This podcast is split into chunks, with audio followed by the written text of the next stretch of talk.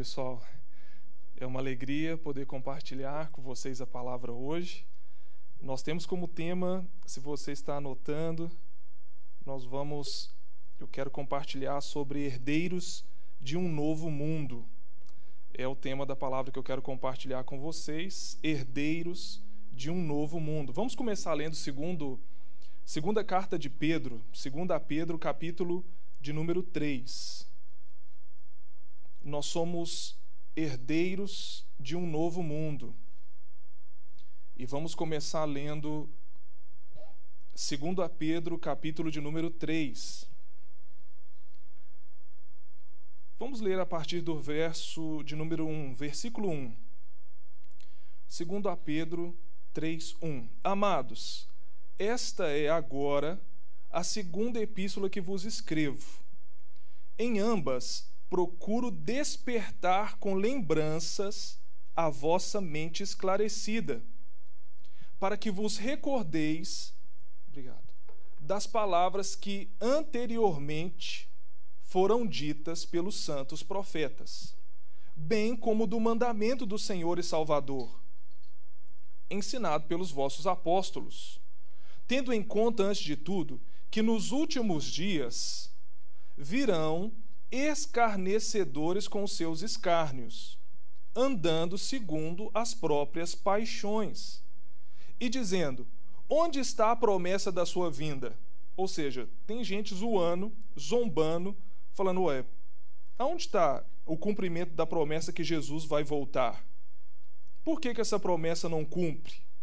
E ele diz: Porque desde que esses, essas pessoas zombadoras, dizendo, porque desde que os pais dormiram, todas as coisas permanecem como desde o princípio da criação. Porque deliberadamente esquecem, ou seja, eles voluntariamente não consideram que de longo tempo houve céus, bem como terra, a qual surgiu da água e através da água pela palavra de Deus pelo qual veio a perecer o mundo daquele tempo, afogado em água. Ora, os céus que agora existem e a terra, ou seja, esses céus que nós estamos vendo com os nossos olhos e essa terra que nós estamos pisando aqui, pela mesma palavra, têm sido entesourados para o fogo estando reservados para o dia do juízo e destruição dos homens ímpios. Há, todavia, uma coisa, amados, que não deveis esquecer: que para o Senhor um dia é como mil anos, e mil anos como um dia. Não retarda o Senhor a sua promessa, como alguns a julgam demorada. Pelo contrário, ele é longânimo para convosco, não querendo que nenhum pereça, senão que todos cheguem ao arrependimento. Amém? Que Deus maravilhoso. Virá, entretanto, como ladrão o dia do Senhor, ou seja, de forma inesperada, no qual os céus passarão com estrepitoso estrondo, e os elementos se desfarão abrasados. Também a terra e as obras que nela existem serão atingidas por esse fogo visto que todas estas coisas hão de ser assim desfeitas. Dever ser estais como os que vivem em santo procedimento e piedade, esperando e apressando a, a, a, a vinda do dia de Deus, por qual os céus incendiados serão desfeitos e os elementos abrasados se derreterão. Nós, porém, segundo a sua promessa, esperamos novos céus e nova terra, nos quais habita a justiça. Por essa razão, pois, amados, esperando estas coisas, empenhai-vos por seres achados por ele em paz, sem mácula irrepreensíveis. Irmãos, olhem para mim, que linda passagem.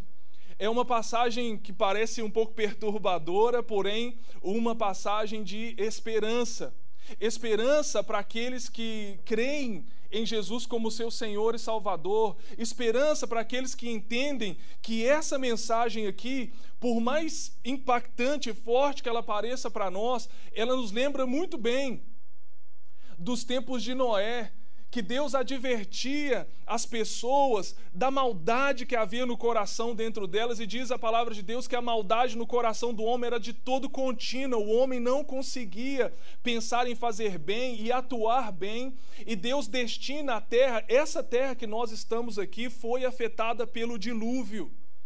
Essa terra que nós estamos aqui, choveu sobre ela 40 dias e 40 noites e pereceu todas as pessoas que não estavam dentro daquela arca. Agora nós contamos a história da arca como história para criança e fala: olha que bonitinho, os animaizinhos, junto com a família de Noé entrando na arca. Mas aquela arca, o destino dela, o Senhor, eu tenho absoluta certeza que o coração dele era muito mais salvar pessoas do que animais. Porém, o ser humano foi incapaz de ouvir uma advertência de arrependimento através da vida de Noé que começou uma construção de 120 anos. Porém, ele conseguiu, junto com a sua família, se envolver naquele projeto de salvação.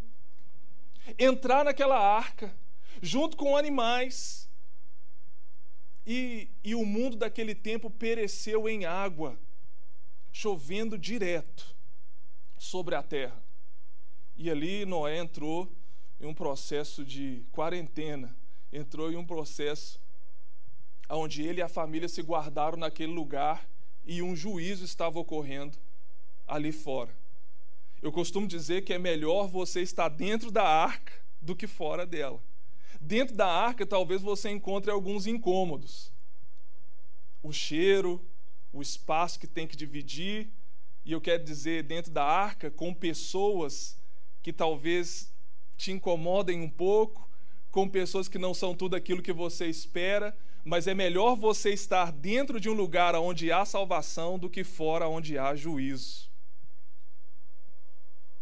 Tem uma imagem que eu queria trazer para vocês, para a gente não se desesperar, que quando chover demais sobre essa terra, não se esqueça dessa palavra: essa terra ela não vai ser destruída pela água, não vai ser novamente como nos tempos de Noé essa terra que nós estamos pisando agora e os céus que nós estamos vendo sobre as nossas cabeças está reservado para o fogo. Tudo que nós vemos com os nossos olhos vai perecer pelo fogo. É o que as escrituras dizem. Quando Deus fez um pacto com Noé, ele disse: Eu não vou destruir a terra mais por um dilúvio. E eu quero fazer um pacto para que você recomece a história da humanidade. Não? Eu vou tentar de novo com você. Mas nós vemos que todas as tentativas de Deus com o homem foram falhas, não da parte do homem, sempre o homem quebrando a aliança com Deus. E a história da Bíblia é uma história de redenção, de resgate, de restauração. Quando nós vemos aqui a terra reservada para o fogo e, e Pedro dizendo: Olha, essa terra ela vai perecer, irmãos, irmãos essa terra vai perecer, ela está reservada para o fogo. Essa semana nós vimos aí alguns civis entrando em uma órbita que homens que só poderiam ir lá era gente de treinamento, né? O pessoal que era astronauta era que podia sair para conhecer o espaço. E agora homens que têm 250 mil dólares podem fazer uma viagem para longe da Terra para ver a Terra lá de cima. Alguns estão tentando chegar em Marte, ver se tem vida em Marte, para ver se pode ser colonizado Marte, né? Possivelmente porque estão vendo que essa Terra aqui ela está perecendo.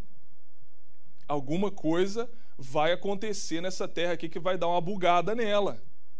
Agora é tão interessante a palavra de Deus que foi escrita há tantos anos atrás sobre ela ser reservada para o fogo, que nós estamos sofrendo algo com o clima chamado que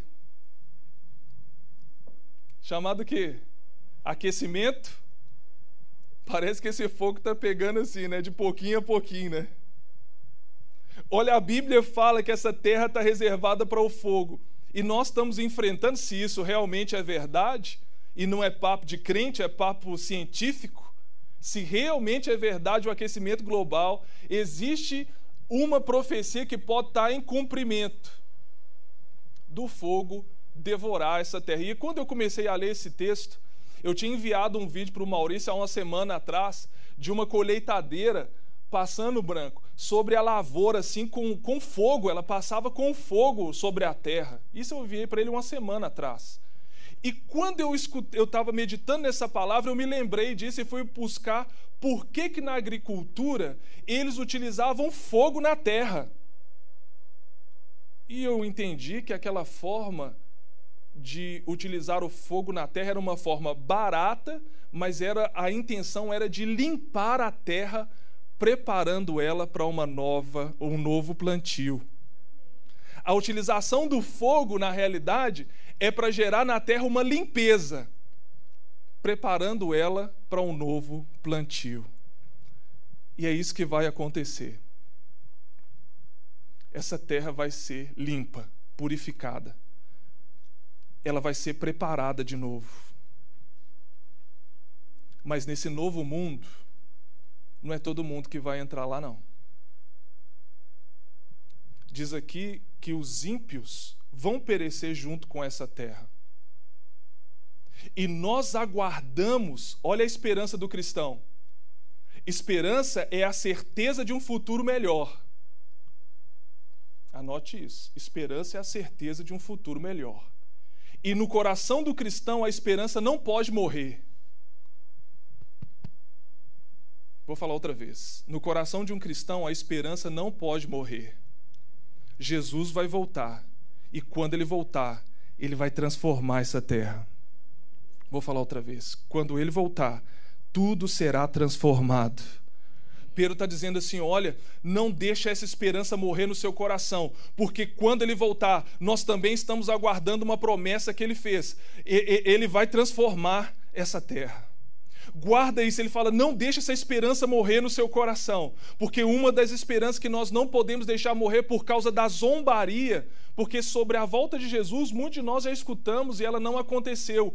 E uma forma de descrédito é o calendário maia, é o Nostradamus. Aí as pessoas pensam que a Bíblia vai errar igual o calendário maia errou, que a Bíblia vai errar igual Nostradamus errou, que o fim do mundo era para 2012. E não, irmãos, a Bíblia ela é fiel e verdadeira e vai se cumprir. Esse dia aqui vai chegar. Porém, a gente não sabe tanto sobre a vinda do Senhor, quanto a destruição dessa terra e dos ímpios que vão estar sobre ela, ele fala: olha, vai ser algo de surpresa, mas eu quero dizer para você: não deixa a esperança morrer e fica preparado. Viva de forma santa e piedosa, viva com expectativa no seu coração, porque para você está preparado um novo céu e uma nova terra.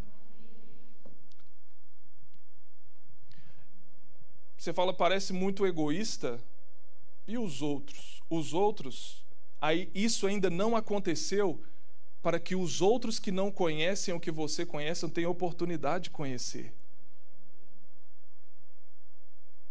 E ele fala: olha, a promessa ainda não se cumpriu porque o Senhor é longânimo. Ele está esperando que algumas pessoas se arrependam, volte-se para Ele, voltem a crer nele. Ele é longânimo, não que o Senhor tarda a sua promessa. O conceito de que Jesus tarda em vir é humano. O conceito de que Jesus tarda em vir são de escarnecedores. Porém, a volta dele está próxima e junto com a volta dele há uma promessa para aqueles que creem. E ele diz: "Olha, vamos apressar a vinda do Senhor". E eu creio que uma forma de nós apressarmos a vinda dele é proclamando o evangelho do reino dando a outros a oportunidade de ouvir o que eles ainda não ouviram, para que eles possam crer ou não, segundo a vontade do nosso Deus. Agora, nós vemos tantas pessoas assim, não tendo essa visão, e que parece que esse fim, que na realidade é um fim para essa terra, é um fim para para esse modelo de vida, esse planeta dessa forma. Mas, porém, depois disso, olha comigo em Apocalipse 21. Vamos ler Apocalipse 21, por favor. Pedro fala dessa promessa do novo céus e nova terra. Agora, João tem uma visão. Apocalipse 21.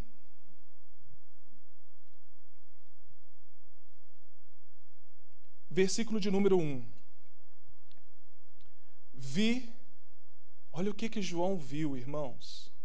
Vi novo céu e nova terra. Pois o primeiro céu e a primeira terra passaram, e o mar já não existe.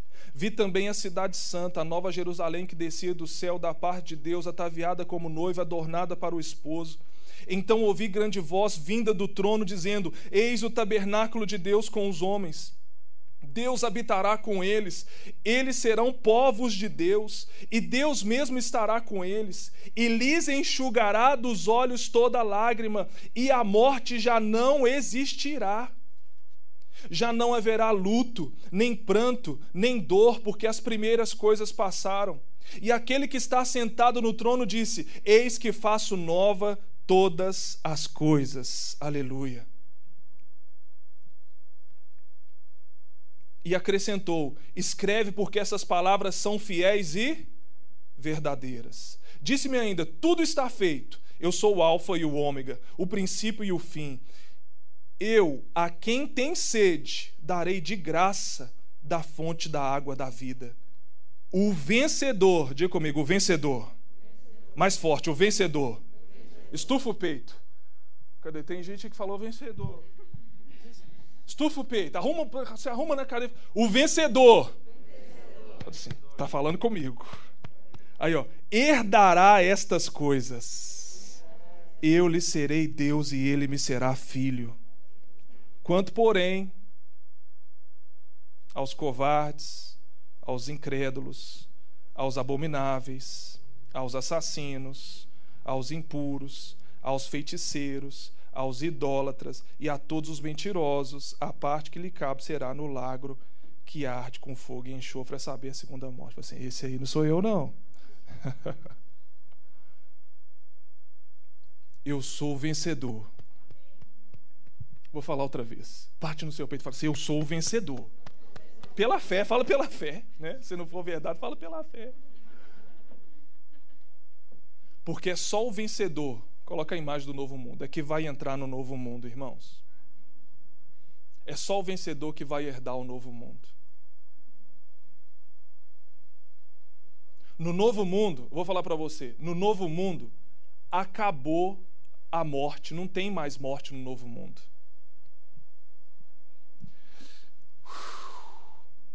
No novo mundo já não tem mais lágrima. No novo mundo não vai ter dor, não vai ter ferida emocional, não vai ter abuso, não vai ter roubo, não vai ter tristeza no novo mundo. Acabou. Tem data para acabar o sofrimento. Tem data para acabar a morte. Tem data para acabar as dores emocionais, os abusos, os abandonos. Tem data para acabar. E João, ele viu isso. Ele disse: Nós vemos lá Pedro dizendo: Esse mundo que nós estamos vai queimar tudo, vai perecer tudo. Mas quando a palavra de Deus diz novo, é o processo de limpeza, irmãos. Essa mesma terra que vai passar um fogo nela, Deus vai fazer nessa terra algo sobrenatural. Ele vai dar uma renovada nessa terra, que ela vai ficar assim, ó, zero bala. Tipo assim, lavou, tá novo, mais ou menos assim ele vai dar uma limpada no planeta, estou falando no planeta. Ele vai dar uma limpada nesse planeta e ele vai tomar uma outra, uma outra proporção, por mais bonito que esse planeta seja ainda, porque é um planeta que está em processo de deteriorização, de corrupção. Esse planeta, por mais bonito que seja, a toda a natureza que a gente vê é lindíssima, porém o que está preparado é muito mais superior do que esse planeta que nós estamos pisando nele e só vai entrar lá os vencedores. Talvez você não tenha passagem para ir para Marte, mas você pode entrar no novo céus e na nova terra, aonde habita a justiça por toda a eternidade.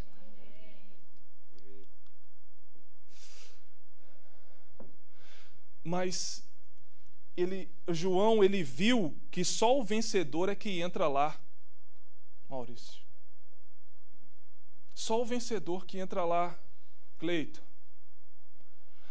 Aí quando eu olhei para isso, falei, opa, peraí, essa terra vai passar, vai ser como no dilúvio, vai ter gente que vai queimar, tem um, um lago de fogo aqui, toda a eternidade para alguém, e tem os vencedores. Nessa nova terra aqui, irmãos, não entra lá o joio, não entra lá o cabrito, não entra lá o imprudente. Nessa nova terra só vai haver filhos e filhas de Deus. Aqui, olha, aqui, nesse mundo, nessa terra, nesse local que nós estamos, nós temos que conviver com todo tipo de pessoas. Nesse mundo há o cabrito e a ovelha, o joio e o trigo, o prudente e o imprudente, as virgens nécias e as virgens prudentes. Nesse mundo nós temos que conviver com a dor, com as lágrimas, com as perdas. Todos nós que estamos aqui estamos sofrendo em algum nível. Se você não está sofrendo com a vida financeira, pode estar tá sofrendo na vida emocional. Se não está na emocional, está sofrendo com complexos existenciais, está sofrendo com ansiedade, algum distúrbio psicológico, algum distúrbio emocional, algum problema familiar, algum problema em alguma área. Parece que quando a gente mata um gigante, logo ali aparece outro para enfrentar. Porque nesse mundo tereis aflições.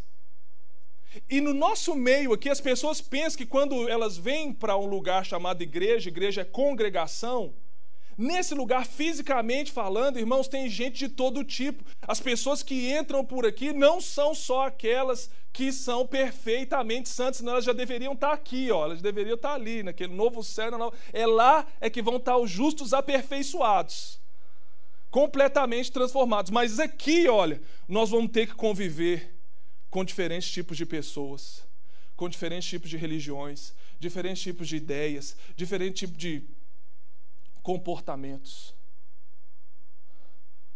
Mas eu vou dizer algo para você: que para entrar aqui, nesse novo mundo, nós vamos ter que vencer nesse daqui. Lucão. Para entrar no novo mundo, você vai ter que vencer nesse. Você vai ter que ser um vencedor aqui. Quantos estão comigo? Vencer o quê? Vencer quem para mim entrar lá? Número um, primeiro, primeiro oponente seu, você mesmo. Para entrar aqui, olha, você vai ter que vencer a você mesmo. Essa luta é ela, ela, ela é braba com nós mesmos, irmão. Gálatas 5,19. Gálatas 5,19. Tem algumas coisas da nossa natureza que nós temos que vencer. Olha lá, horas, as obras da carne são manifestas. Quais são? A prostituição, prostituição, porneia. A prostituição pode ocorrer em vários níveis, não é só aquela mulher que está ali se prostituindo por dinheiro, não. Tem vários tipos de prostituição. A impureza, a lascívia, vamos lá idolatria, feitiçaria, as inimizades, as contendas, os ciúmes, as iras, as facções, as dissensões, os partidos, as invejas, as bebedices, as orgias e coisas semelhantes a essa, contra as quais vos previno, como já antes vos preveni, que os que tais coisas praticam não herdarão o reino de Deus. Não entra lá no novo mundo. Não entra. Mas você tem que vencer a sua natureza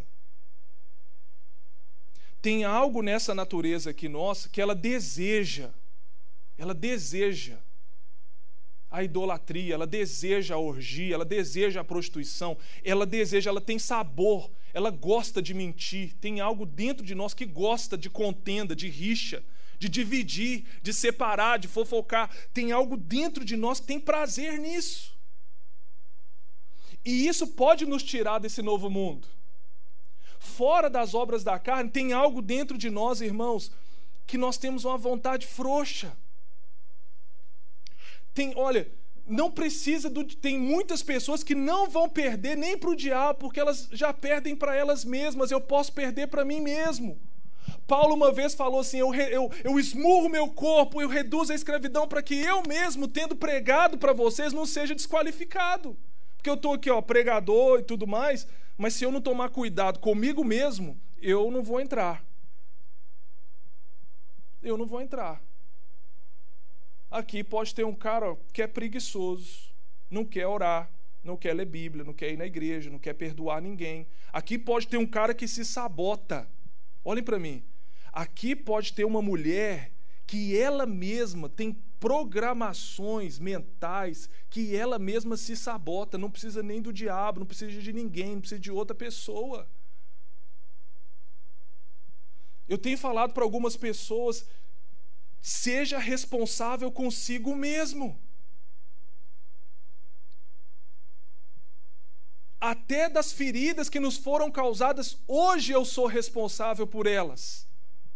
E não vai me servir colocar a culpa em outras pessoas do que elas me fizeram. Eu estou com limão na mão agora.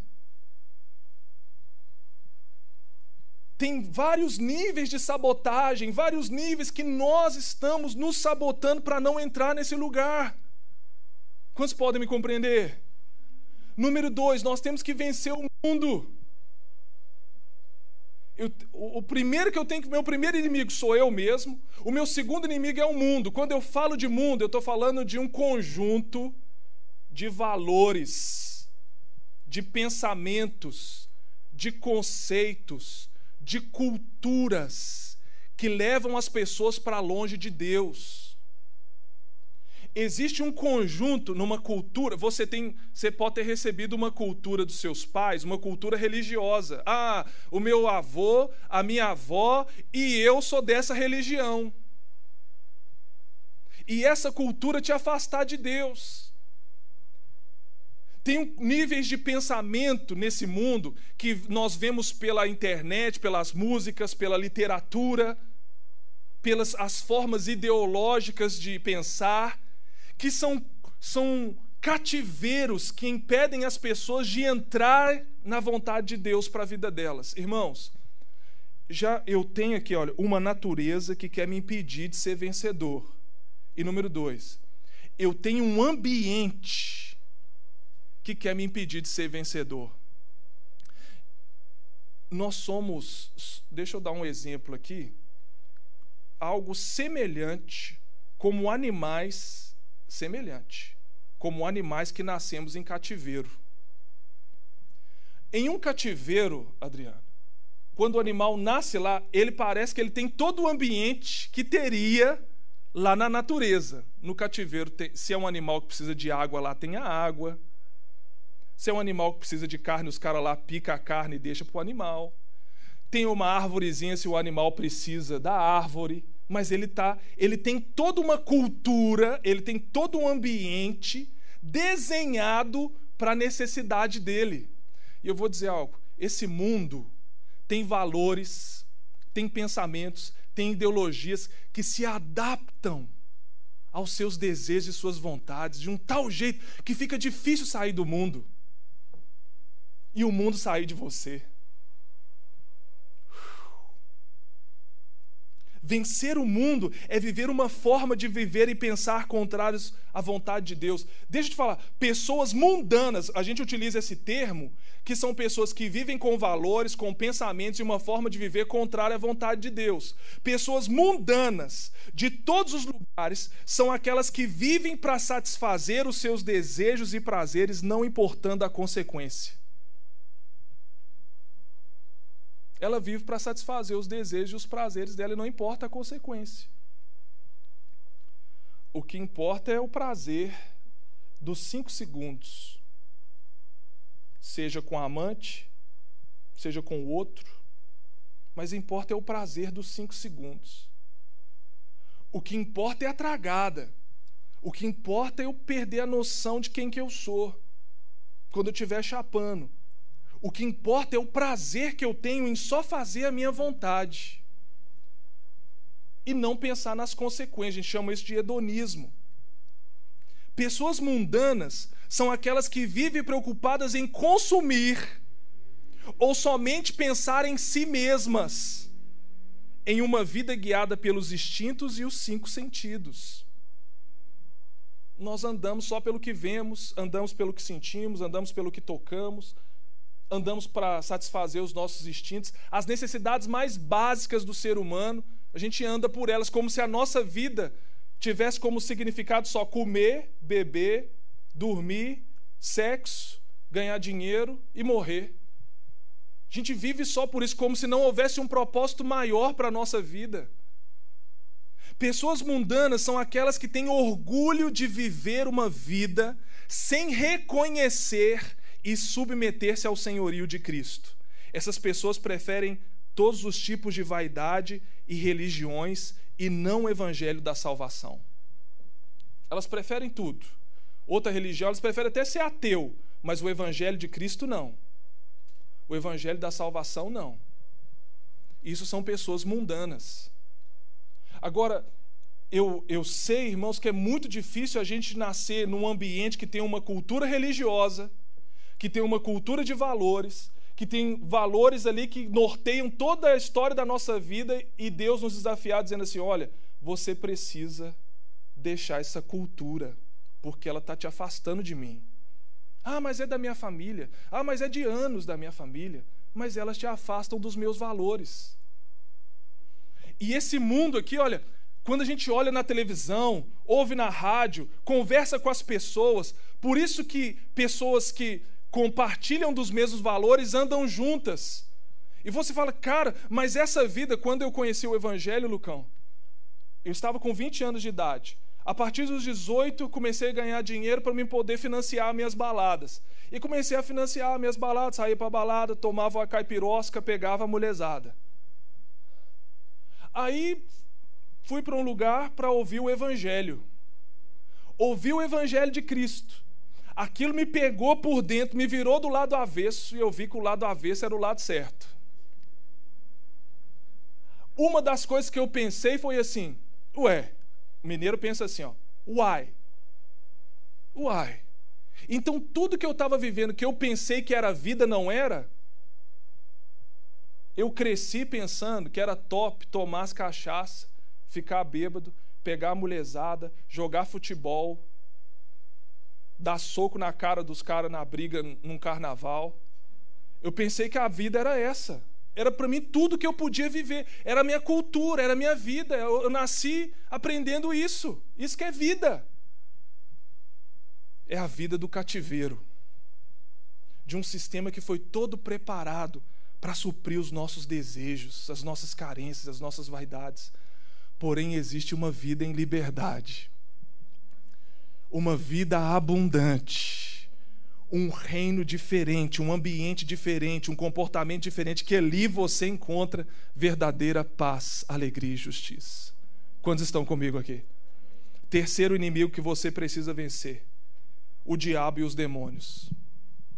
Precisamos vencer o eu, precisamos vencer o mundo, que é o sistema de valores, sistema de pensamentos, cultura que são contrários à vontade de Deus. E número três, precisamos vencer o diabo e os demônios. Irmãos, uma das formas do diabo querer nos vencer são as tentações, os enganos e as perseguições, e a própria batalha espiritual em si. Uma das formas do diabo querer te vencer, preste bem atenção nisso, são através das tentações, dos enganos, das perseguições e da batalha espiritual em si. Todas as vezes que nós vemos aqui os homens de Deus vivendo perseguição por causa da, voz, da fé deles, o intuito, se era o diabo que estava por detrás daquela perseguição, era que eles negassem a fé. O intuito de uma perseguição contra uma fé que você professa em Deus é fazer você abrir mão dela. Agora eu lembrei de um versículo aqui, vamos aqui em Lucas, só para mim. Lucas 8. Quero só fundamentar essa questão do mundo, o cuidado que a gente tem que ter com o mundo para aliar isso aqui com esse inimigo das nossas almas aqui. Lucas 8, versículo de número 14. A que caiu entre espinhos são os que ouviram, está falando da palavra, e no decorrer dos dias foram sufocados com os cuidados, riquezas e deleites da vida. Os seus frutos não chegam a amadurecer. Aqui está falando desse, dessa forma que o mundo tem de tentar apagar a vida, a palavra de Deus que está brotando na sua vida. Esse sistema de ansiedade por consumir, esse sistema de fascinação pelas riquezas, esse sistema de viver só para suprir os nossos prazeres, eles sufocam aquilo que Deus está começando na sua vida. Olhem aqui para mim. Está falando de vencer o mundo. É isso aqui que acontece com muitas pessoas que começam na caminhada. A palavra de Deus vem, pega elas. Quando a palavra começa a brotar, esse sistema ó, coloca sobre ela uma carga de preocupação, que ela não pode vir na igreja, porque ela tem que pagar a conta, tem que trabalhar. E, e, gente, a gente tem responsabilidade, sem dúvida. Eu tenho. Falar com você que eu não me preocupo do boleto que vai vencer para mim no dia 10. Porém, existem preocupações, existem fascinações, existem um sistema que quer afogar o que Deus está começando na sua vida. E esse é o sistema mundano. E aqui ele fala sobre isso também, ó. Versículo 13, a respeito da perseguição, olha só. Aqui caiu sobre a pedra são os que, ouvindo a palavra, recebem com alegria. Estes não têm raiz, creem apenas por um tempo, e na hora da provação se desviam. Algumas traduções dizem perseguição. É interessante porque uma das formas do diabo não permitir que você seja um vencedor é perseguir você, porque ele sabe se começar a perseguir você, maltratar você, zombar de você, você vai negar a sua fé. Preste bem atenção no que eu estou dizendo. Não tem como entrar no novo mundo se nós não vencemos o diabo e os demônios. E uma forma dele querer nos vencer é através das tentações, através dos enganos, através das perseguições e as próprias batalhas espirituais. Você não crê que agora tem pessoas aqui que estão numa batalha espiritual travada do inimigo tentando te impedir de ser um vencedor? Claro, porque ele sabe se você conhecer a sua condição em Deus, você vai pisar na cabeça dele, mano. Quantos vão pisar na cabeça dele aqui? Agora, deixa eu ir para o final aqui se eu sei que eu preciso ser vencedor e eu preciso vencer a mim mesmo, eu preciso vencer o mundo, eu preciso vencer o diabo para entrar lá no novo mundo, o que, que eu preciso fazer para vencer? Primeiro lugar, encontre uma embaixada do novo mundo aqui na terra. Seja bem-vindo. Você está na embaixada do novo mundo. Primeiro ponto encontre uma embaixada do novo mundo aqui na terra. Vou falar para você, seja bem-vindo. Você está numa embaixada do reino dos céus aqui na terra. O Senhor é tão sábio que para você entrar lá, ele colocou a condição de você entrar primeiro por aqui. A igreja, ela é como uma embaixada do reino dos céus. Um exemplo: se você quiser entrar lá nos Estados Unidos, antes de entrar lá, você vai ter que passar pela embaixada dos Estados Unidos aqui. Eles vão te pedir uma série de requisitos. Vamos ver seus requisitos aqui. Tá, tá, tá, tá, tá. Bateu. Tá selado. Pode entrar lá. Antes de entrar lá, você vai ter que ser aprovado aqui. E eu falo a mesma coisa do novo mundo. Antes de nós desfrutarmos da completa redenção lá, você vai ter que passar pela embaixada do reino aqui. Você está na embaixada do reino, autorizado para selar passaportes para entrar no reino dos céus. Vamos falar outra vez. Essa embaixada aqui está autorizada para selar o seu passaporte para você entrar no reino dos céus.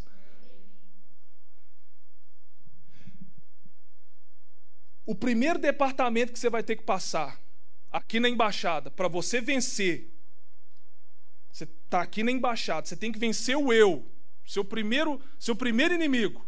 E aqui na embaixada a gente tem um departamento ali de crucificação, que se você passar ali do lado, você vai vencer o eu passando naquele departamento de crucificação do eu. É o primeiro departamento que você vai passar. Quer dizer, não, departamento de crucificação não. É escola de batismo.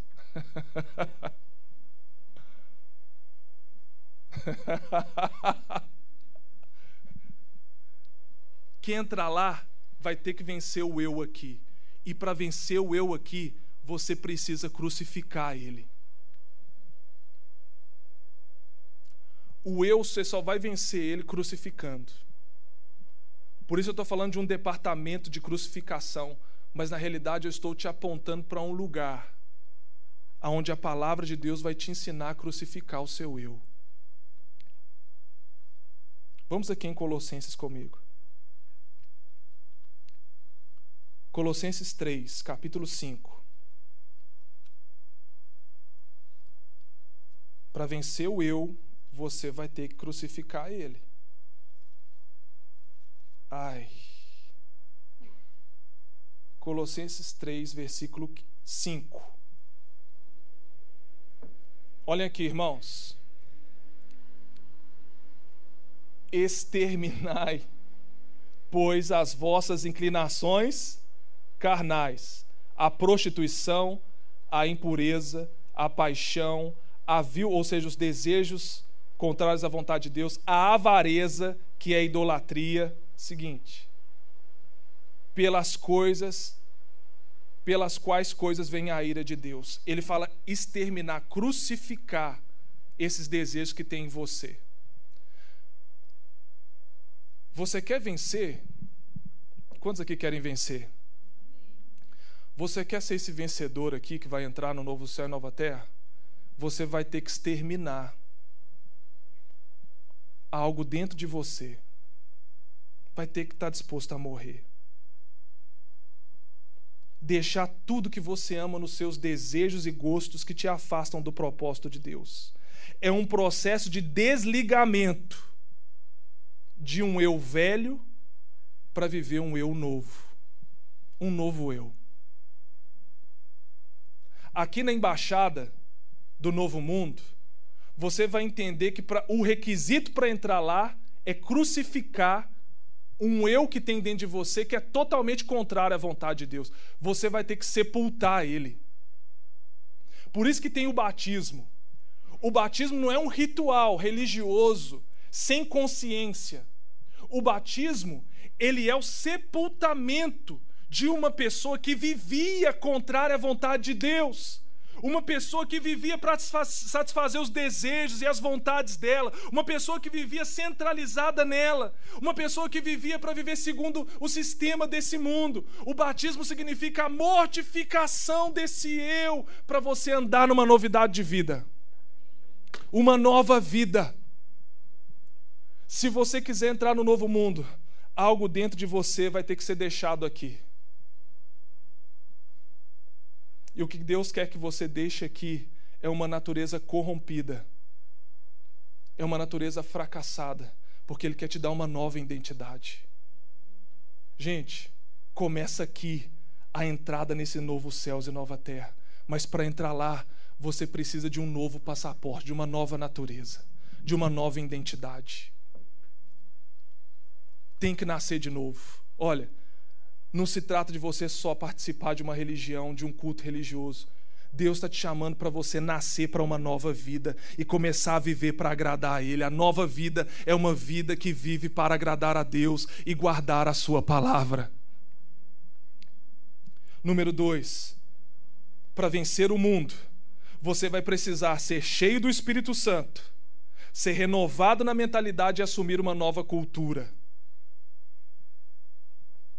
Lucas 22, versículo 25.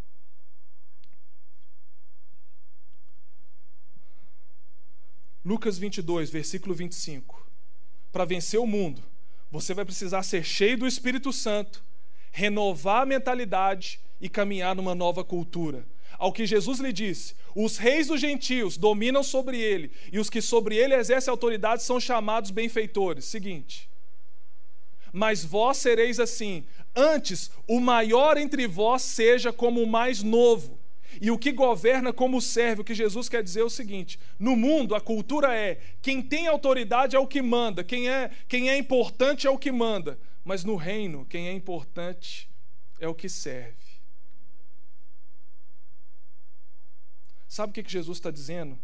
Para vencer esse mundo, você vai ter que mudar a mentalidade do que é importante vai ter que ser cheio do Espírito Santo e assumir uma nova cultura.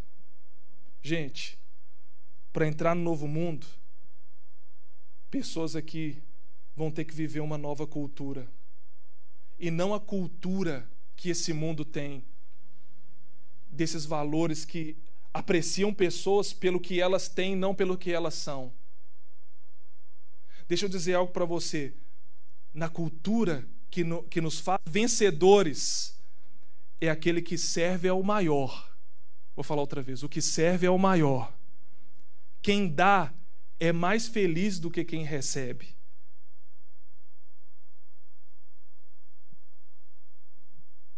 Na cultura do novo mundo, a humildade, a verdade e a obediência prevalecem sobre o orgulho, sobre a rebelião e a mentira.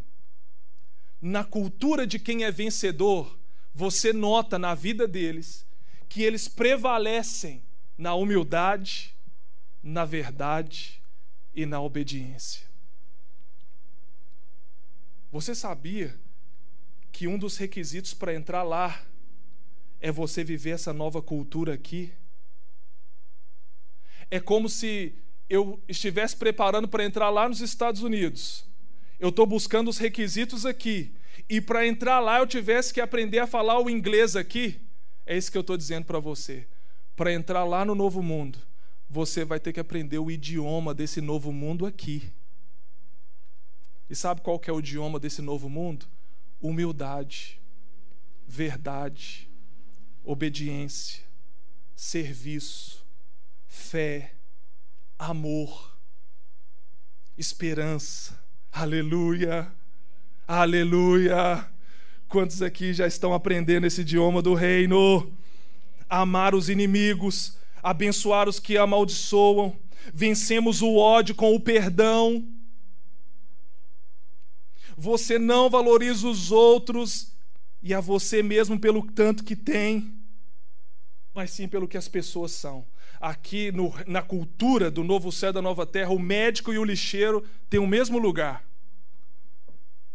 Vou falar outra vez. O médico e o lixeiro têm o mesmo lugar. São servos uns dos outros, servos de Jesus. Quantos estão comigo aqui? O pobre e o rico tem o. Você vai sentar, o pobre e o rico vai sentar na mesma cadeira, tratado do mesmo jeito, tomando a mesma água, de forma especial. Porque aqui na cultura do novo céu e da nova terra, nós valorizamos não é o que você tem, é quem você é nós já estamos aprendendo a cultura do novo mundo. E isso é um requisito para ser um vencedor. E para terminar, nós temos que vencer o diabo. Apocalipse 12, 11. Como que a gente vence o diabo, Fernando? Apocalipse 12, 11. Eu vou vencer o mundo, ou vou vencer o eu crucificando, vou vencer o mundo assumindo uma nova cultura. E eu venço o diabo pelo sangue de cordeiro e pela palavra do seu testemunho. E não amaram as suas vidas até a morte, ou seja, eles foram perseguidos. O diabo tentou acabar com a vida deles, tentou acabar com a fé deles, mas eles permaneceram amando o nosso Deus. Pelo sangue de Jesus e guardando a palavra de Deus, você vence o diabo. Diga comigo assim: o sangue de Jesus tem poder sobre a minha vida.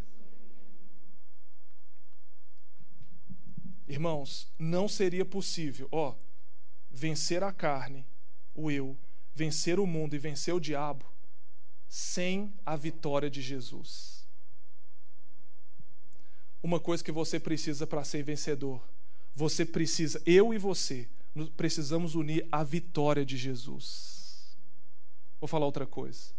Você e eu, para sermos vencedores, precisamos nos unir à vitória de Jesus. Esses dias eu estava vendo quando a Argentina ganhou do Brasil, os caras lá no Paquistão andando, comemorando com a bandeira da Argentina. Messi, Messi, Messi, Messi. Lá no país não sei aonde, vibrando com a vitória da Argentina. Eu falei, cara, os caras não subiram no pódio, não jogaram futebol e não vão ganhar nenhum dinheiro.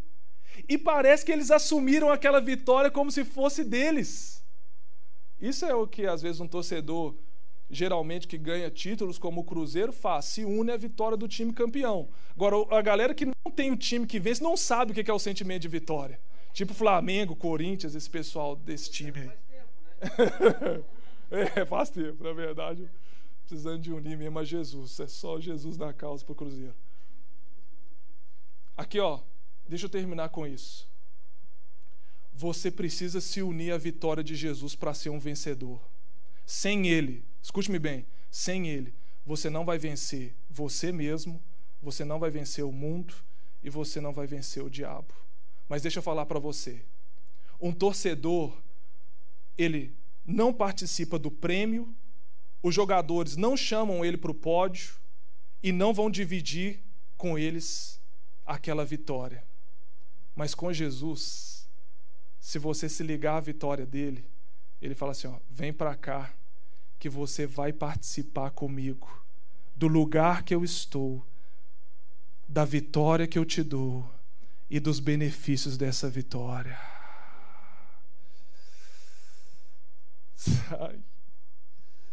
Sabe o que é isso?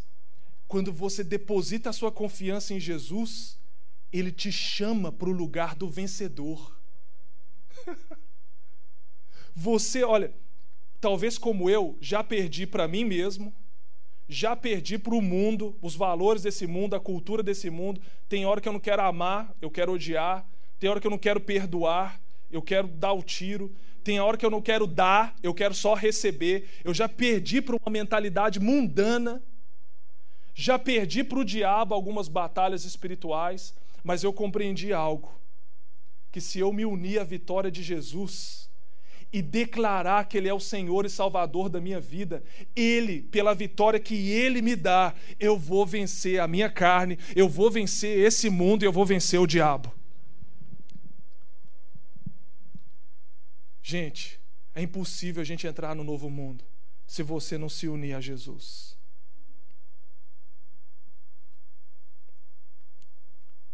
Quando, quando Deus fez o mundo, Ele colocou lá Adão e Eva. Ele fez um mundo para Adão e Eva. E os descendentes de Adão são herdeiros desse mundo. Abraão, Cleitão, Maurício, Abraão, ele saiu, Deus prometeu para Abraão, para Israel, uma terra, uma terra abençoada. Graça e uma terra abençoada, Sirlei. E Abraão saiu em busca dessa terra. Quando ele chegou nessa terra que Deus prometeu, Abraão andou lá como peregrino, na terra da promessa, como peregrino, porque ele entendeu algo, que Deus tinha para ele algo superior àquela terra, a terra que está em Israel, a terra que flui leite e aquela terra lá que os judeus pensam que é deles. Sabe o que Deus fez agora para nós? na antiga aliança, você é herdeiro daquela terra lá em Israel. Na nova aliança, você é herdeiro de novos céus e nova terra onde habita a justiça. Se Deus fez a terra para Adão e Eva, Deus fez uma nova terra e um novo céu para Jesus e a igreja.